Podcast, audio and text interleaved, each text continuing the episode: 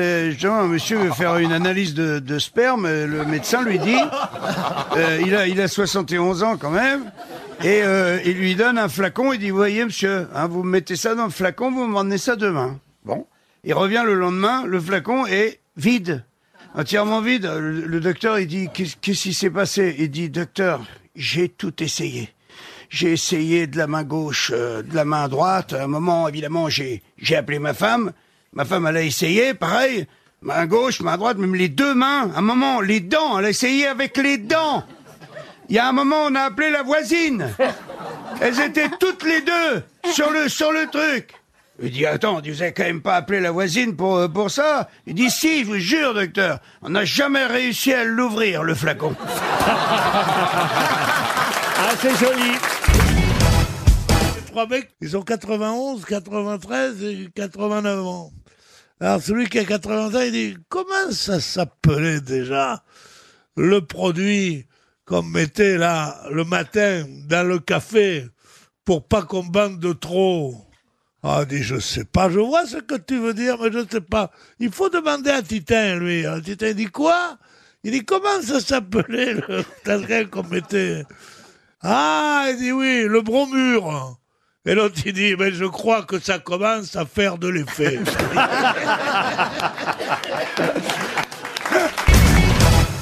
C'est un monsieur, il arrive dans un hôtel, il se prend malheureusement les pieds dans le tapis. Malencontreusement, il a le, le coude qui cogne contre le sein d'une d'une dame. Donc elle est vraiment, il est absolument désolé. Il se confond en excuses. Il dit pardon, madame, pardon. Euh, et puis il essaye de trouver un joli mot à lui dire. Il lui dit écoutez, en tout cas, si votre cœur est aussi tendre euh, que votre sein, je sais que je serai pardonné. Et la femme, lui dit, ben, euh, si votre bite est aussi dure que votre coude, je suis dans la chambre 19.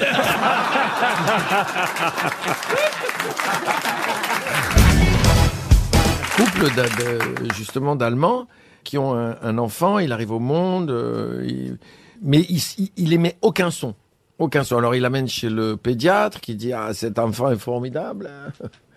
Il a tout ce qu'il faut. Il n'y a pas de problème. L'enfant a 4 ans, il a toujours pas dit un mot, pas un son, rien, rien du tout. Il, retourne chez le pédiatre. Le pédiatre fait J'ai bien examiné l'enfant. Il n'y a aucun problème. L'enfant, Franz a 8 ans. Il a toujours pas dit un mot. Il, le ramène toujours chez le pédiatre qui dit J'ai commencé à en avoir marre. Je vous dis que cet enfant a tout ce qu'il faut. Foutez-moi la paix. Enfin, à la fin, il a 14 ans. Il a jamais dit un mot. Jamais, jamais, jamais. C'est le mercredi soir, il mange sa purée de topinambour comme tous les mercredis. Et, et tout d'un coup, il fait Ah Ça manque de sel et, les parents font Ah C'est incroyable, il a parlé, mais que faire Que faire? C'est extraordinaire, mais Franz, pourquoi tu parles maintenant? Tu as jamais dit un mot, un son, rien. Le gosse, il les regarde et il fait Jusqu'ici, tout était impeccable! Ah oui, elle est bien aussi. Place, euh, place Vendôme, il y a un camion noir énorme qui arrive, le haillon s'ouvre, il y a un éléphant qui sort, il défonce la vitrine de chez Cartier et avec la trompe, il pique tous les bijoux. Il rentre dans le, camion, le camion se referme, le haillon et il se barre. Bon, il y a un flic euh, qui arrive euh, sur place et il interroge euh, bah, le petit serveur qui était en train de mettre la terrasse en place. C'est le seul euh, témoin. Il dit, vous avez vu quoi? Bah, Il dit, il y a un camion noir qui est arrivé, euh, il y a un éléphant qui est sorti, a pété la vitrine, a pris tous les bijoux, est remonté dans le, dans le camion. Et l'inspecteur, il dit, mais c'était quoi comme marque le camion? Il dit, j'en sais rien, j'ai j'ai vendu, c'était assez spectaculaire, ça a été vite, je sais pas. Il dit, ok, vous pouvez quand même me dire si c'était un éléphant euh, africain ou un éléphant euh, d'Asie. Bah, L'autre, il dit, oh, euh, j'habite Sarcelles, j'y connais rien, moi, en éléphant, qu'est-ce que vous me faites chier Avec ça, l'inspecteur, il insiste, il dit, oh, ça va, c'est très bien que l'éléphant africain, il a des grandes oreilles, et l'éléphant d'Asie, il a des petites oreilles. Et là, le garçon, il dit, là, je pourrais pas vous dire, il avait une cagoule.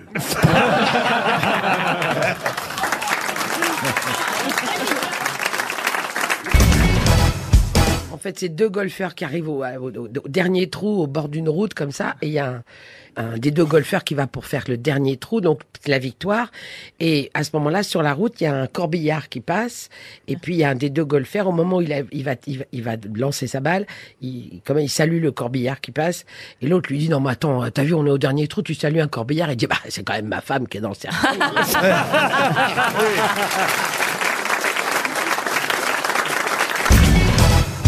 Le mec qui rencontre son pote, il a le visage tout griffé les bras euh, arrachés. Tu dis, qu'est-ce qui t'arrive? Bah, il dit, euh, je viens d'enterrer ma belle-mère. Le dit, mais quel rapport avec tes griffures? Bah, il dit, c'est qu'elle voulait pas. Hein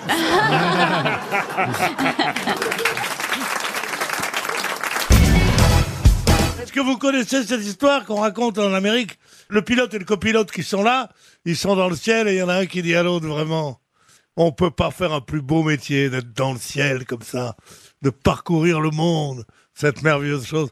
Il manque juste un bon whisky et un beau cul. Et ces imbéciles, ils avaient oublié de débrancher le micro. Ce qui fait que toute, toute le chose a entendu ça. Et il y a une hôtesse de l'air qui part comme une folle pour leur dire de débrancher le micro. Et il y a une vieille dame qui est là qui dit N'oubliez pas le whisky. À quoi Ah, Dites-moi, c'est pour ça qu'il m'invite toujours dans le cockpit.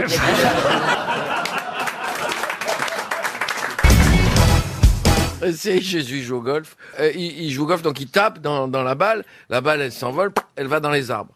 Alors à ce moment-là, il y a un mulot qui sort, qui arrive et qui prend la balle et qui la ramène sur le fairway. À ce moment-là, il y a un petit lièvre qui prend la balle, chut, il l'amène sur le green. À ce moment-là, il y a un oiseau qui prend la balle et rapproche du trou. À ce moment-là, il y a euh, une guêpe qui pousse la balle, elle tombe dans le trou et Jésus regarde le ciel, il fait « Papa, laisse-moi jouer tout seul ».